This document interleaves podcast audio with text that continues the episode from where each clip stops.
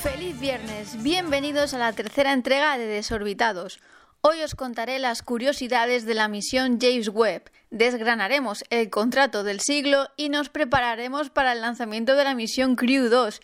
Y es que hoy es Launch Day, amigos. Además, os presentaré a la empresa española PLD Space, la reina del New Space nacional que pretende dar autonomía de lanzamiento a España. ¿Preparados? 3, 2, 1, despegamos. 3, 2, 1, 0.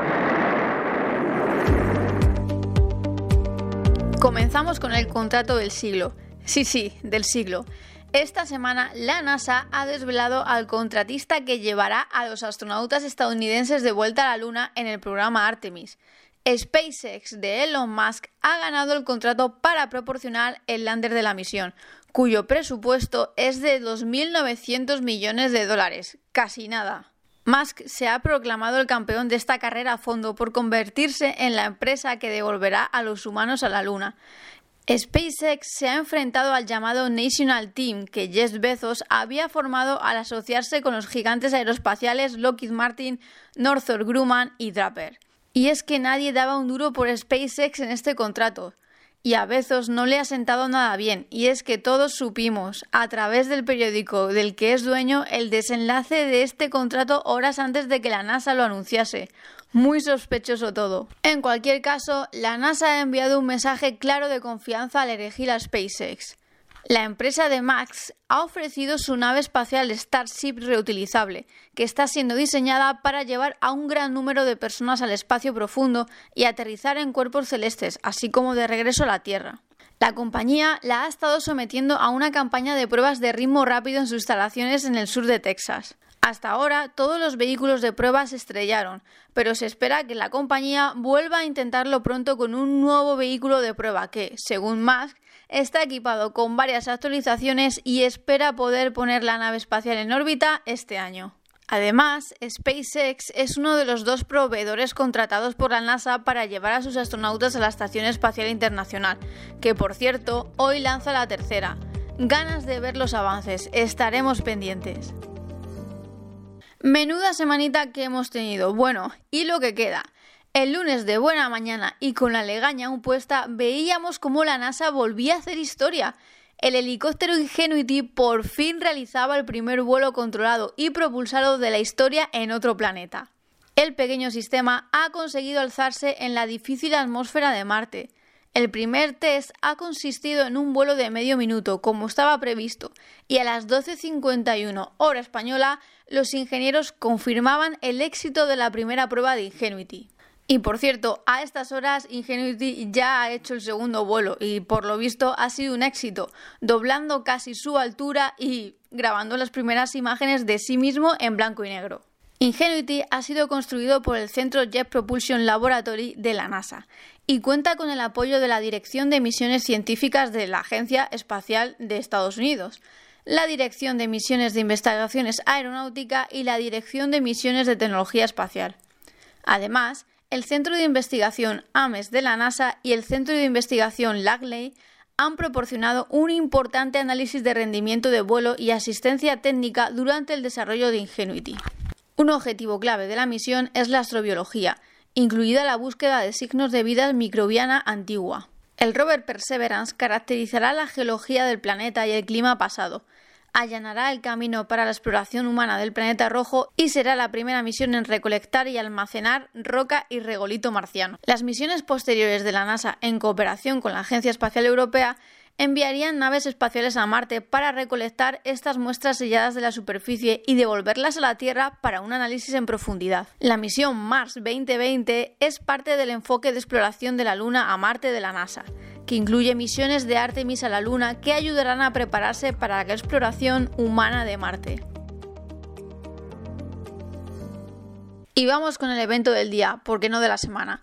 Hoy es día de lanzamiento y ya nos estamos mordiendo las uñas. La segunda misión operativa Crew Dragon despegará hoy en un cohete Falcon 9 para una estancia de seis meses a bordo de la Estación Espacial Internacional. Esta vez el vehículo llevará a los astronautas de la NASA Shane Kimbrough y Megan MacArthur, al astronauta de la JAXA Akihiko Hoshide y al astronauta de la ESA Thomas Pesquet. Los cuatro astronautas están de acuerdo en que trabajar con SpaceX ha sido una de sus partes favoritas de su preparación para el lanzamiento. El cohete Falcon 9 ha pasado por una serie de controles previos al vuelo y se completó una prueba de fuego estático en la mañana del sábado 17 de abril. Tras un retraso de 24 horas por condiciones climáticas adversas, parece que SpaceX está listo para el lanzamiento. Y en el caso de que se retrase de nuevo, las oportunidades se trasladan al 26 de abril o al 27. Algunos de los experimentos científicos que realizará esta tripulación en la Estación Espacial Internacional incluyen la ingeniería de tejidos en microgravedad. La investigación experimental de tejidos 3D en el espacio ayudará a centrarse en el uso de células madre y células especializadas, que se pueden utilizar para pruebas de drogas y experimentos de radiación en la Tierra. La producción espacial de implantes de retinol es otro tema de investigación. Además, las investigaciones de tejido pulmonar, una bioimpresora 3D y chips de tejido que podrían usarse como modelos de enfermedades son algunas de las investigaciones que se espera que se realicen en el laboratorio espacial en los próximos meses. Otra noticia que nos ha sorprendido esta semana ha sido la declaración de Rusia de una posible salida del proyecto de la Estación Espacial Internacional y ha anunciado que esperaba lanzar su propia estación orbital en 2025. El jefe de Roscosmos ha explicado que el trabajo había comenzado en el primer módulo de una nueva estación. Lanzada en 1998 y con la participación de Rusia, Estados Unidos, Canadá, Japón y la Agencia Espacial Europea, la ISS es una de las colaboraciones internacionales más ambiciosas de la historia de la humanidad. El viceprimer ministro de Rusia ha indicado en los últimos días que Moscú está considerando si abandonar el programa de la ISS a partir de 2025 debido a la antigüedad de la estación. Por su parte, Roscosmos ha añadido que aún no se había tomado una decisión sobre abandonar el proyecto y que cuando la tomen iniciarían negociaciones con sus socios sobre las formas y condiciones de cooperación más allá de 2024. Esta decisión se une además a que Rusia ha perdido el monopolio de vuelos tripulados hacia la ISS tras los exitosos lanzamientos de la NASA con el cohete y la cápsula de SpaceX. ¿Será el final de una era?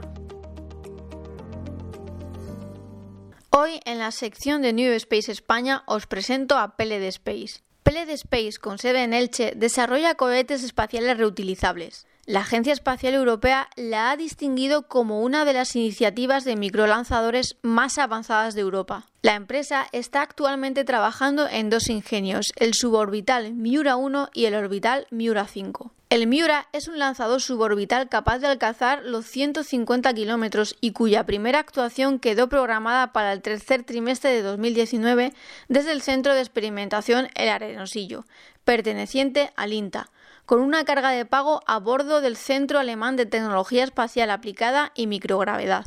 Este primer lanzamiento comercial fue suscrito por la empresa tras obtener una ronda de financiación de 9 millones de euros, con la que completó su serie A de 17 millones.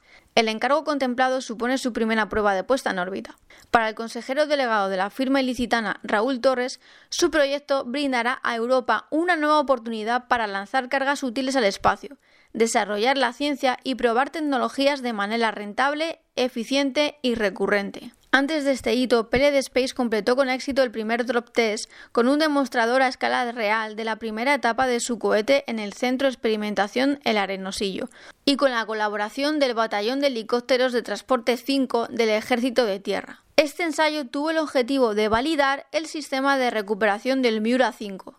Tras dos intentos, el demostrador de 15 metros de longitud y 1,4 metros de diámetro cayó sobre una zona del Atlántico controlada por el INTA, ubicada a 6 kilómetros de la costa onubense. El proyecto de Peled Space tiene muy buena pinta. Además, esta semana Raúl Torres ha anunciado que si todo sale según lo previsto, el 1 de octubre de este año la etapa propulsora del Miura 1 se pondrá en vertical en Teruel para la calificación. Les deseamos los mejores de los deseos a Peled Space.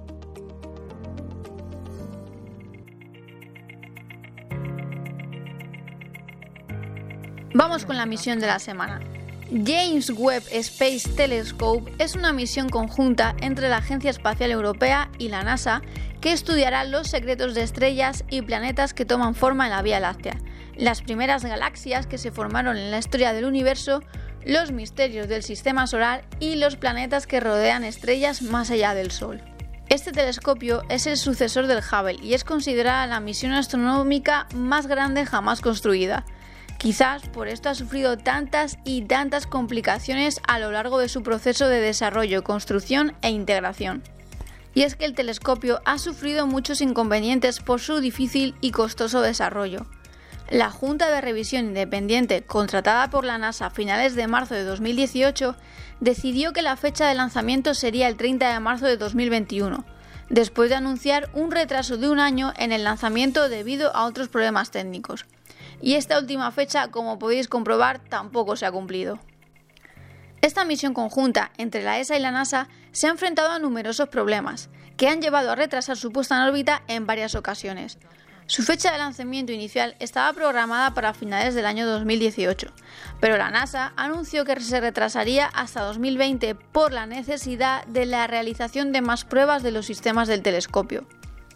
Además, estos retrasos han supuesto un problema porque excederá su límite de coste de 6.500 millones de euros establecido por el Congreso de Estados Unidos.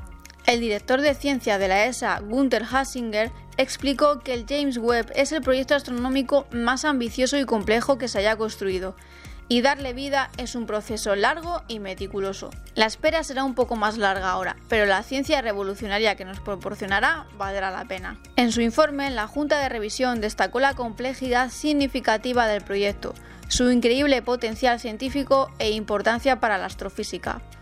Debido al tamaño y la complejidad del web, el proceso de integración y prueba de piezas es más complicado que el de la mayoría de las misiones de ciencia espacial. Con un espejo de 6,5 metros de diámetro, el sistema será el telescopio espacial más grande de la historia. Los científicos a cargo están desarrollando tecnología de visión infrarroja, lo que le convertirá en un instrumento de alta sensibilidad y precisión. La nave de 6,6 toneladas de peso comenzará el despliegue poco después del lanzamiento, una vez este camino de su posición de funcionamiento a unos 1,5 millones de kilómetros en la Tierra, en el lado contrario al Sol. El telescopio podrá investigar la formación de las primeras galaxias durante las etapas más prematuras del universo y estudiará las atmósferas de planetas situados fuera del sistema solar. Esto como una forma de buscar moléculas claves para la vida como el agua, el metano y el dióxido de carbono. El observatorio totalmente ensamblado será sometido a una serie de pruebas ambientales desafiantes y una prueba final de despliegue antes de ser enviado al puerto espacial europeo de Kourou, en la Guayana francesa, para ser lanzado en un cohete Ariane 5.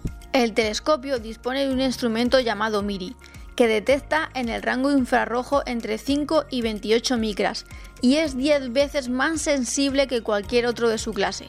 Combinado con el telescopio espacial James Webb, tendrá una resolución angular similar a la del Hubble, pero en infrarrojo en lugar del óptico. La misión de MIRI será mirar a través de las densas capas de polvo que cubren las regiones de formación de nuevas estrellas, observar las galaxias próximas a los comienzos del universo estudiar la formación de nuevos planetas y la composición del medio interestelar. Aunque el liderazgo del proyecto ha corrido a cargo de Reino Unido, también científicos españoles han participado activamente en el desarrollo de la cámara. El INTA, el CSIC y el Centro de Astrobiología y varias empresas privadas han participado en la confección de MIRI. Y hasta aquí el programa de hoy. Recuerda que cada viernes comentaré noticias y misiones del sector espacial. Muchas gracias por uniros a esta pequeña familia y os invito a enviarme vuestros comentarios y peticiones a través de las redes sociales de Fuera de órbita. ¡Feliz viaje, desorbitados!